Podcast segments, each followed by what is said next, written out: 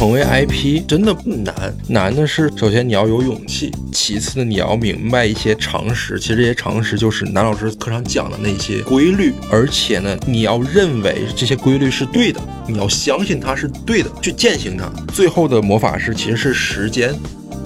一个人说自己是 IP，或者是说我们认定他是 IP 的时候，实际上是代表了他一定程度上是在某个方向上是有积累的人。我们也可以去根据这个去识别他到底是真 IP 还是假 IP。就当时郎老师讲到这儿的时候，我还挺兴奋的。对我说：“哎，我天哪，我这做的是二级市场的工作。”就我们其实也不会在一级市场上就随便乱选，不会选纯素人，这个危险程度太高了。就你比如说你是个没有什么粉丝量的，或者是说你的作品也发的很差，或者是说就是很普通的这种。我投资源上去，我看 ROI 的话，很容易跑不正的。我觉得好的业务判断跟分析是两回事儿。业务判断是需要分析加上到现场的三线主义来去做出的。商业分析和数据分析的同学，为什么他的背景很好，但他做判断的能力是弱的，或者是说他不能当老板？你就发现说，他们跟生意人之间最大的区别是说，他们其实不能到现场去。我觉得平台里面最重要的角色其实并不是运营的角色，治理的角色才是真正的平台生死线。尤其是内容平台，它做的是说让一个好的东西绽放，但是治理反而决定了平台是零和一。我觉得治理是非常需要智慧的一个岗位吧，运营看增长，治理看生态。亲爱的听众朋友们，大家好，欢迎来到真诚会客厅。这是一档关于商业思维、精训营和学员朋友们的节目，让有趣的灵魂相聚，求真有爱。我们相信每个人都有闪亮的人生故事。我是来自万悦投资的静佳大家子，本期嘉宾来自青训一位非常优秀的小伙伴 Tiger 胡老师，欢迎。那下面要不然请 Tiger 自我介绍一下。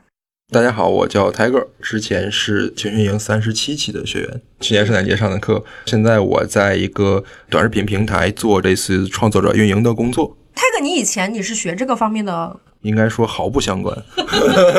说一模一样。对，啊，那你所以之前就是包括你是读什么专业啊，或者说你之前的那个职场经历是一个什么样的？就我之前读的专业其实是机械专业，工科男，然后后面的职场生涯也是比较离散，对，只能用离散来形容，可能还跨了三四个行业吧。最开始去了非洲做了一年对外汉语的志愿者，体验了一下野马与草原的生活，所以也去看了动物大迁徙。是的，是的。回国之后呢，就进到了体育行业里面做体育赛事。后来中国的体育赛事吧，确实发展没有达到我的预期，然后我就选择进到了教育行业里面去做，有 K 十二的经历，也有职业教育的经历。然后后面来到某个短视频的平台，然后做类似于创作者运营的工作吧。所以你这个是相当于是社区运营，它其实里面可能会细分，比如说内容运营啊，或者你是活动运营啊，或者你是电商运营啊什么的这些，它其实基于你的业务去定的。如果算的话，就是我们可能更偏向于达人运营吧，因为其实达人运营的话，大家可能理解起来稍微有些困难，所以就用创作者来代替吧。其实我们知道，因为最近几年不同的。平台或者说内容创作者的一个崛起啊，也会发现整个行业都是在蓬勃向上嘛，也涌现出很多网红或者说所谓的 IP。但是呢，不同的平台它的调性，它在运营这个过程中它是有不同的方式。所以 Tiger 可不可以先简单讲讲你所在的平台，你们的具体工作是怎么做的？然后你们是怎么来具体去筛选这种内容，或者说筛选 IP 的？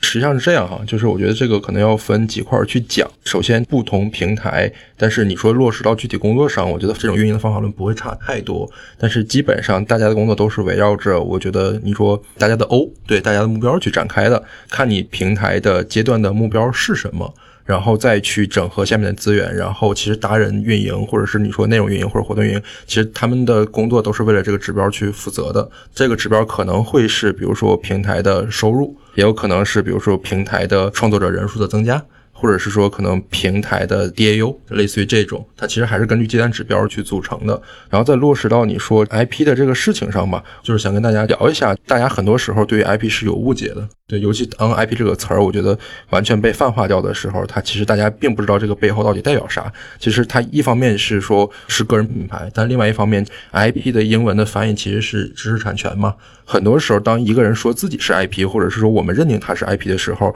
实际上是代表了他一定程度上是在某个方向上是有积累的人。我们也可以去根据这个去识别他到底是真 IP 还是假 IP。如果这个人在某个方向上并没有持续的积累的话，那很多时候 IP 只是成为了他某种目的的幌子嘛。其实确实，记得因为你跟 Alex 就是网红校长录的时候，你就说，如果他能持续生产内容的，他才是一个真 IP；如果他不能够持续去输出的话，他就不能够被认定是一个 IP。对，其实就跟 IP 的生命周期非常有关系。IP 能够持续的输出多久的内容，且它输出的内容被它所面对的用户所接受，其实这个事儿就决定了它这个 IP 的生命周期的长与短的。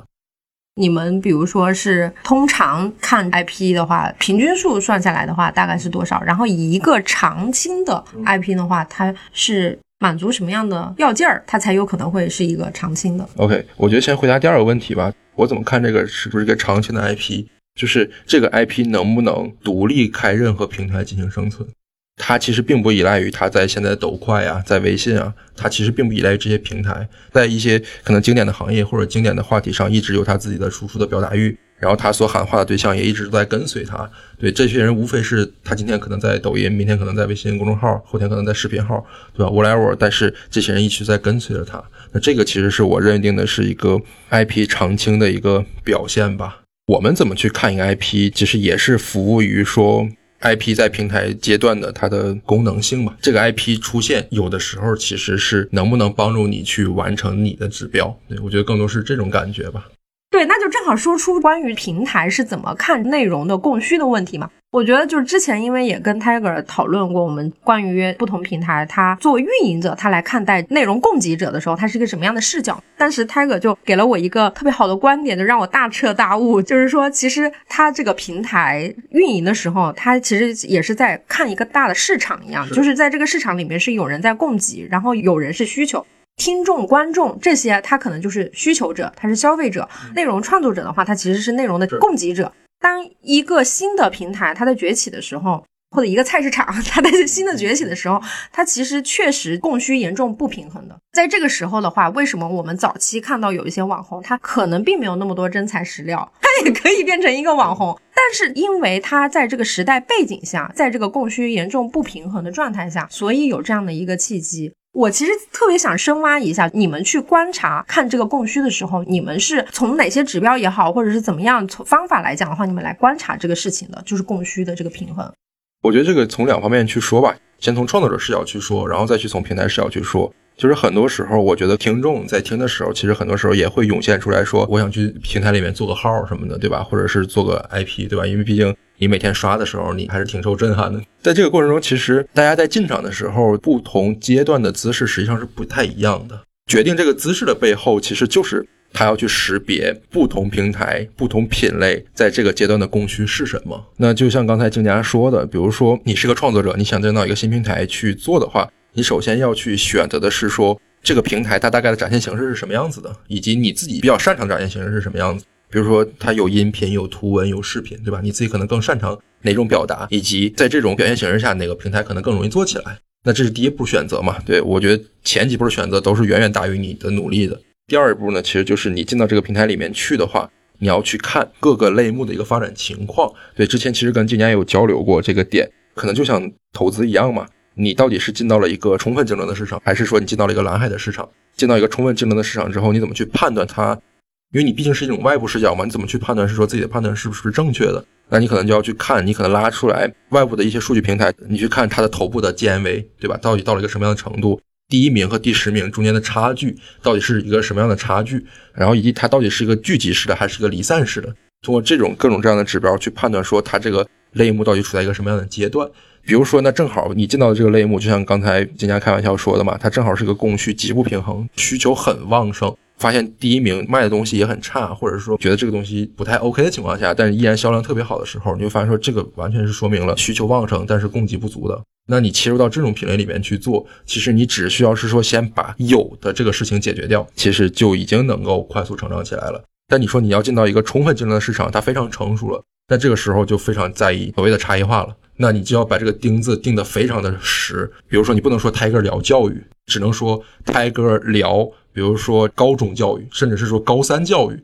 甚至是说你可能泰戈聊河南高三教育，就类似于这种感觉吧。就是你只能把这钉子钉得足够深，你才能够先从一个特别垂类的定位，再一点点的做泛化。我为什么会说胡老师这个事情给我大彻大悟的启发呢？因为这个道理是跟投资是一样的。因为南老师也说，就是环境决定一切，一定是一开始就是看你现在处于一个什么样的阶段，对你整体的这个市场环境是什么样，供需情况是怎么样，到底是不是有巨量的需求，到底有多少人在提供这个供给，这其实是非常重要的第一环。以及的话，就是我们经常会去复盘一些所谓的方法论，但实际上这个方法论，你用后视镜倒回去的话，很有可能它仅仅是因为在那个时候就是供需严重不平衡。你在当下这个时点再去复制它那一套所谓的方法论，大多数时候都是失效的。因为如果你没有设身处地的看到他所处的那个环境，你把这一环忽略掉了，然后你只看他后面的动作的话，你再去重新去复制一遍是没有用的，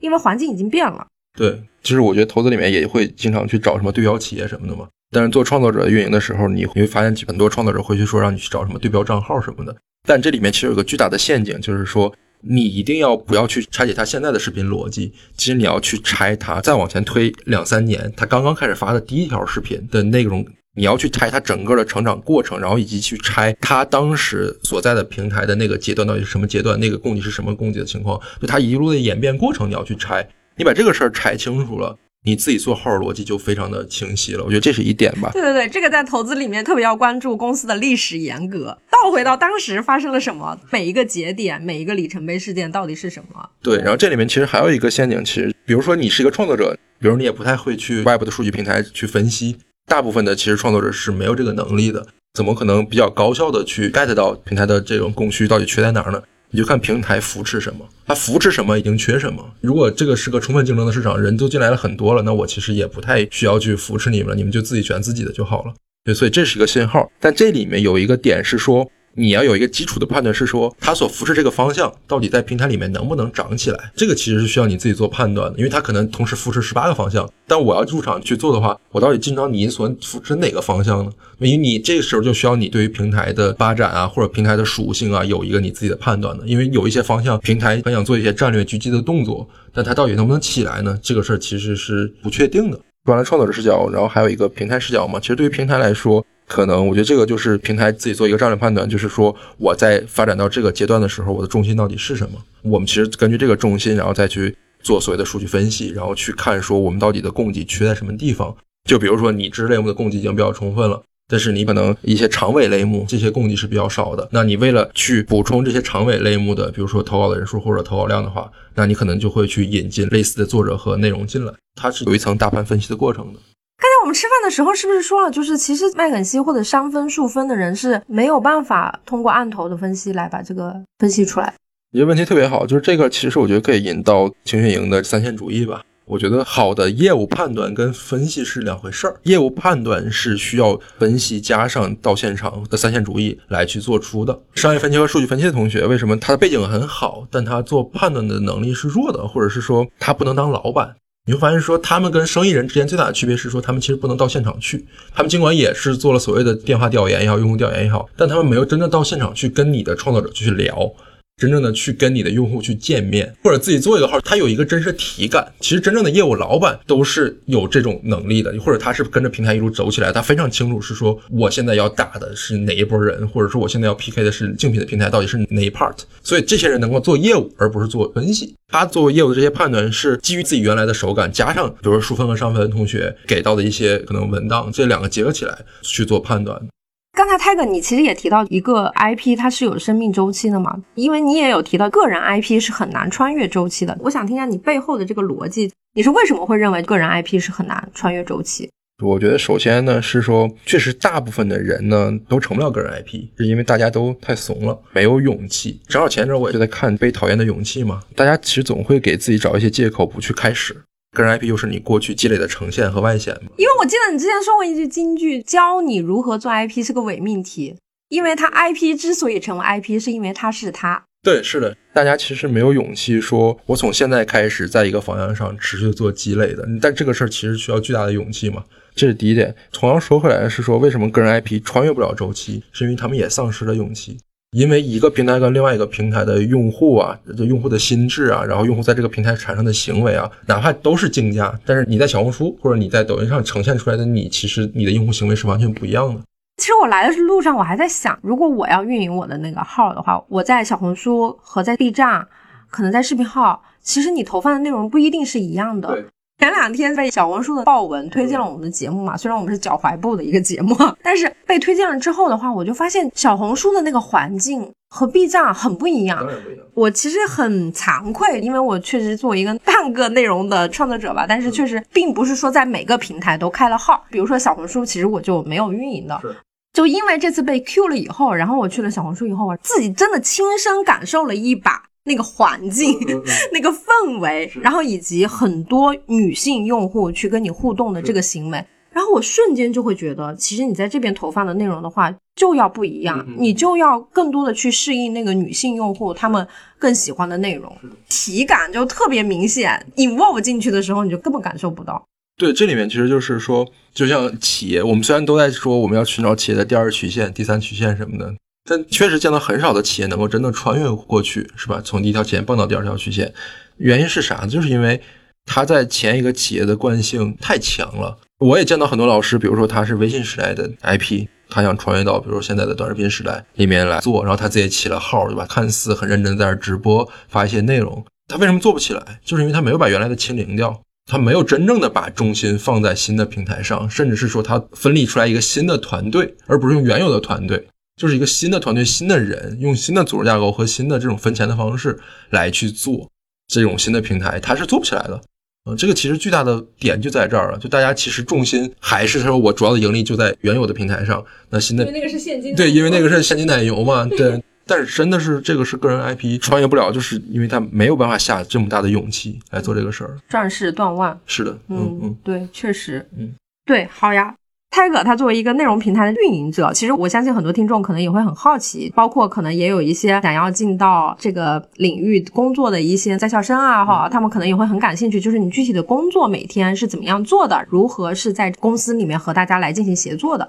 我觉得更多是说，从我平台的视角去讲，我如何把一个 IP 从一扩大到一百的过程。这里面能够靠到我从前线里面学到的一点。虽然我是这么做的，但是我觉得南老师把这事给总结了，总结成了一个特别厉害的方程——兰开斯特方程。对 对对，他总结成兰开斯特方程。然后甚至我回去想说，毛选好像也是这么讲的：打局部战争嘛，以多打少，交叉主要矛盾的主要部分。就我觉得这个特别的经典，复现到我自己的工作中，其实我们就是这么干的。坦白讲，在一个 IP 还没有起来的时候，就它处在一个呃微微起来，它是个潜力股的时候，其实你是不太能够投很多的资源上去的，因为投产比是不确定的。那这个时候呢，你会发现其实各个的业务协同部门都会有这样的困惑在，其实大家都想把自己的 ROI 往上提，所以投产比往上提。那这个时候需要做的，其实就是说把大家的资源联合起来。投到某一个人的身上，或者投在某一组人的身上，大概类似于这种感觉吧。它类似于是说，所谓集中力量干大事儿。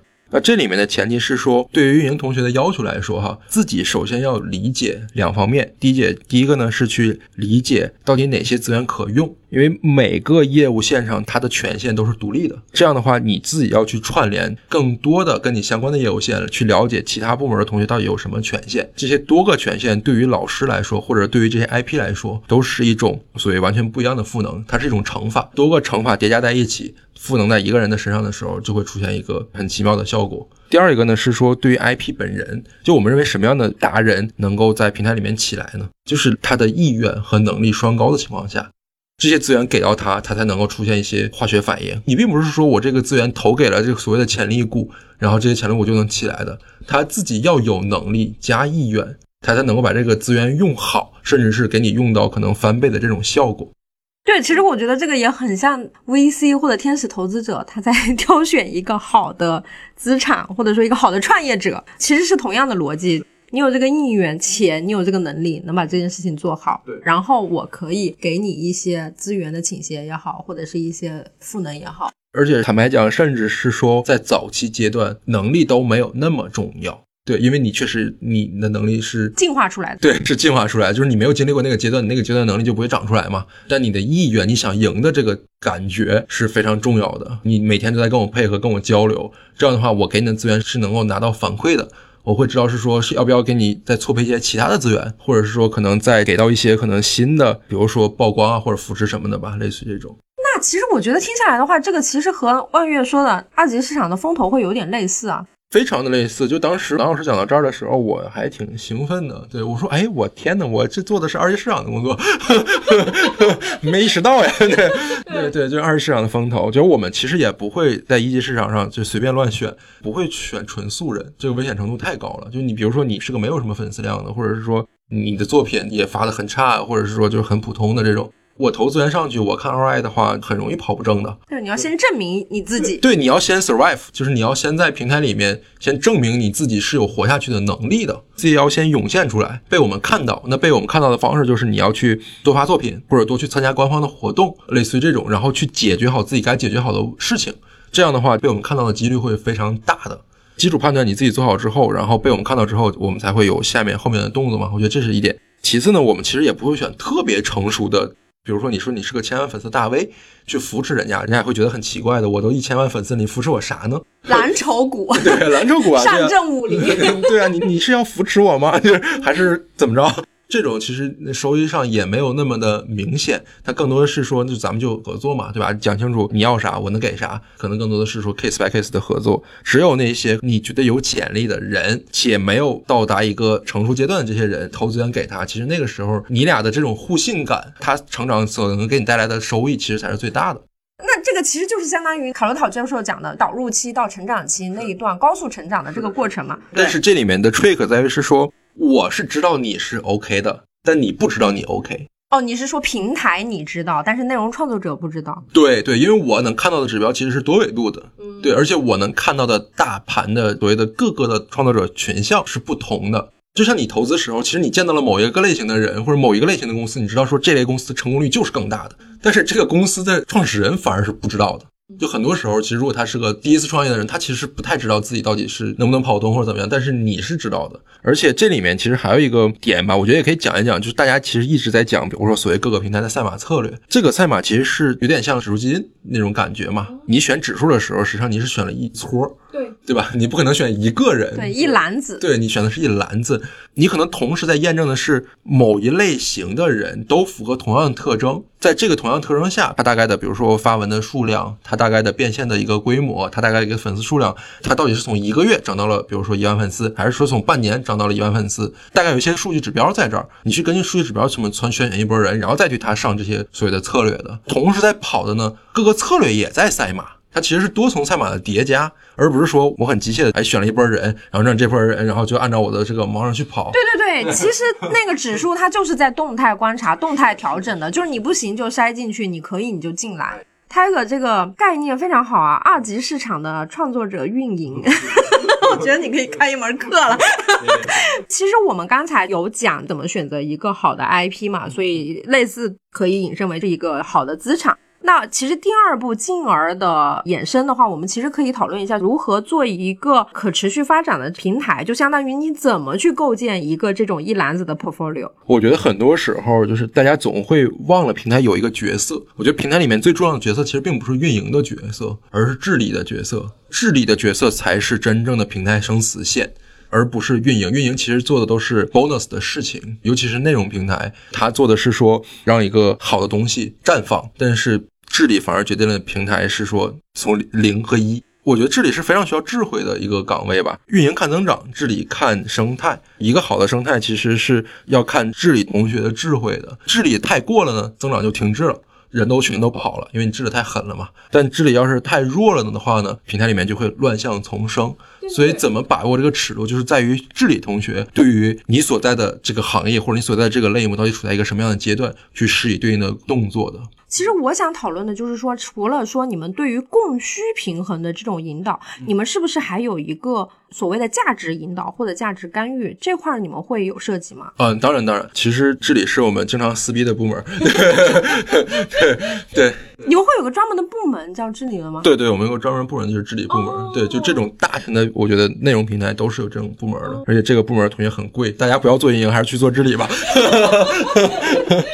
都是执法者，对对，都是真正的执法者。我举个例子吧，这个结合着供需一起去看哈，比如说基金的，比如说 GMV 这个增长上的东西，比如拿电商来举例，他可能看的更多的是说用户满意度，他看很多的退款、投诉、差评，看这些指标。比如说你达到某一个阈值的时候，你可能就会受到影响，比如说你的店铺什么的就会受到影响，比如说不给你推流量啊，或者是限流啊，或者是让你店铺整改啊什么的这些。而且治理一定程度上是帮助你去更好的做营收的，如果你用的好的话。我明白，其实他更在乎的应该就是说整个系统里面他们消费者的一个感受。你到底是做短期还是做长期嘛？对对对，放大到一个区域治理的话，就是水能载舟，亦能覆舟嘛，对吧？你如果让消费者竭泽而渔的话，你让消费者体验不好的话，这个长期是没有未来的嘛。之前我们不是讨论了一个，就是你是说从一个平台刚刚开始构建的时候，就是是先要进行市场教育是吗？后来就是有平台的机制，然后是监管，就是这个是一个顺的那个逻辑吗？还是说是你们这样发展的一个过程吗？是，它肯定是有这么一套，比如说你要去构建一个生态，然后大概做的一些基础动作的。其实是一个双边平台，比如说举个例子，就是滴滴的这个出行的乘客跟司机之间的关系嘛。早期你到底是先去撬 B 端的司机，还是先去撬 C 端的乘客？这个可能是个关键判断。做完这个关键判断之后，你通过什么样的方式去吸引更多的司机？这个其实是一个市场教育的过程嘛。到了一个什么阶段？其实根据不同的阶段，其实有不同的动作，它还是根据阶段去设定的。大家不要把，比如说这些内容平台剥离开看。你会发现说这个事儿吧，它其实就是真实世界在另外一个层面的展现。其实真实世界也是这个样子的。你可以在真实世界里面找到同样可以关联的事物，其实都是存在的。它其实背后就是南老师说的那套自然法则。你往下追溯的话，其实它就是这么一套规律，只不过在这套规律或者这些公式上面衍生出来的一些条条框框的东西。就人类社会可能就是这么运行，只不过是人类社会的运行复杂度要远远高于游戏世界，或者是高于这些内容平台的这个世界。只不过在内容平台上，因为内容的展现形式不同，有些东西被无限的扩大化了，然后有些东西你其实看不到。真实世界有的东西，在这个两个世界里面全都存在。很多时候，大家总是把它拨开看，其实不对的。我觉得。好呀，那我们就开始进入第三趴。跟青训营的故事嘛，泰哥胡老师，你是怎么知道我们青训营的？我是听 super 黄的博客知道青训营的。当时 super 黄的博客上面访谈了还挺多青训营的学员的，觉得哎这组织有点奇怪，这有意思的人还挺多的。然后我就说那我也想去报个名凑个热闹。那你上完课以后，你觉得什么具体的收获吗？我觉得还挺多的。我觉得有几个概念实际上是当时听了之后没啥感觉，但后来映射到自己的工作上，就发现说确实如此这种。比如说，我举个例子，比如马太效应。我后来发现，我做的很多事情其实都是在帮助我们的 IP 在平台上获得马太效应。而且你会发现，说如果我单从运营层面上来讲，我一定希望马太效应无限大。但是从平台的利益角度上去讲，马太效应又不是一个好的事情。因为马太效应它甚至是一个幂值嘛，幂率分布嘛，我就一直记得那句话，甚至我意识到自己的工作里面，我会发现也是一模一样，就是如果你有的会让你更多，如果你没有的会把你有的都要拿走。这个里面让我特别有感触的一个点是说，很多时候你自己不知道你自己是在做市场教育还是在做市场收割，有很多时候你做的市场教育的工作，其实成果都被别人收割了。这个其实就是马太效应的一个非常可怕的地方。比如说投放的时候，有一个投放叫做投放达人相似。我说一下投放这个点哈，比如说你去做一个视频，你要投一些付费的流量，这个付费流量呢，有时候它会有一栏叫做投达人相似，跟你同样类型的人，你要去投他们的粉丝。这个时候，如果你做的内容不如对方好，你投了对方的达人相似，对方这些人反而会把你的粉丝还要吸走。因为他做的比你好嘛，类似于这种感觉。那我们为了抑制头部效应的发生，其实平台也会出一些动作。我不能永远去扶持所谓的头部创作者，我一定要让腰尾部的创作者长起来，腰尾部或者中部的创作者去投放一些新的资源，甚至力度要更大。因为我不希望一家独在上面，我希望更多的新人涌现出来。什么叫做好的生态？好的生态就是像太极一样嘛，它是一个流动的生态，它是一个活的生态，它非常的健，这才是健康的。那如果一个生态的头部永远都是那几家，没有创新，就是死水一滩，就是死水一滩嘛。就一个行业里面，永远你了解头部行业的头部企业的时候，永远是那几家，他说这个行业就没有什么创新。所以我一定要让你们动起来。这时候就是你要用什么样的机制让他们动起来，就非常的考验所谓平台运营者的智慧了。我自己也做博客嘛，我自己做博客的一个起因，其实也是当时听了南老师讲网络效应。我觉得我们每个人其实都是在网中的，要不然你在自己的网中，要不然你在别人的网中。我觉得一定程度上，我们谈到说一个孩子从农村考到城镇，从城镇考到城市，再从城市到了更大的城市，他其实都是在不停的去切换他的网络。那在这个过程中，你如果到了一个大城市，你没有构建自己的网络，实际上你还是在原有的网络里面。比如说，你到了北京，你没有形成自己的一个网络。当你出现问题、出现事情的时候，你会马上被击穿掉，就是因为你是一个人，咵就垂直下来了。一定程度上，你为了自己的家庭，甚至自己的职业发展，你是被迫也要去构建自己的网络的。当这张网形成之后，一定程度上，你在这个地方是安全的。我觉得人都有寻求安全感的一个诉求。我觉得这是第一点，我对网络效应的理解吧。我觉得第二点，网络效应的理解是说，网络效应里面会涌现一些东西出来。就比如你做博客，你可能聊了四五十个人，这里面就你只需要连接他们，你不需要再有其他的接触了。但是你会发现说，在这个连接的过程中，自然而然就会长出一些完全你意想不到的东西，就是所谓的涌现嘛。对，让他们发生，让事情发生。对，让事情发生，我觉得是网络效应给到你的 bonus。其次是说，网络效应一定程度上，我觉得再往下走，其实就是头部效应的，或者说马太效应的对抗的一个方式。对，就一种分散吧。就是说，你看，你从运营到投资到生活，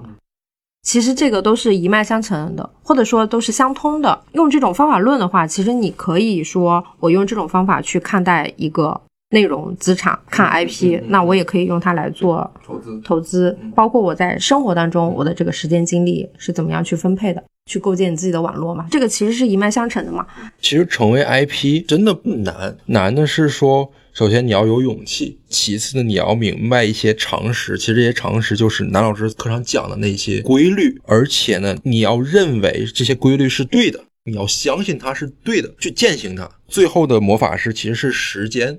就是在前面三者的基础上叠加上时间，它一定会不能说成功，我觉得说成功都 low 了，我觉得一定会长出一些你完全意想不到的东西出来的。而且我觉得人本身的存在就是为了践行这些规律的，就是你所有的外在的，你说公司、企业、商业世界，然后这些东西其实都是为了践行这些规律。这些东西我觉得才是意义，才是最最最重要的东西。就是你要意识到，其实你不用创造，你只要 follow 这些对的事情，然后通过时间让它发生。无论是投资，无论是工作还是什么，对我觉得大概是这种感觉。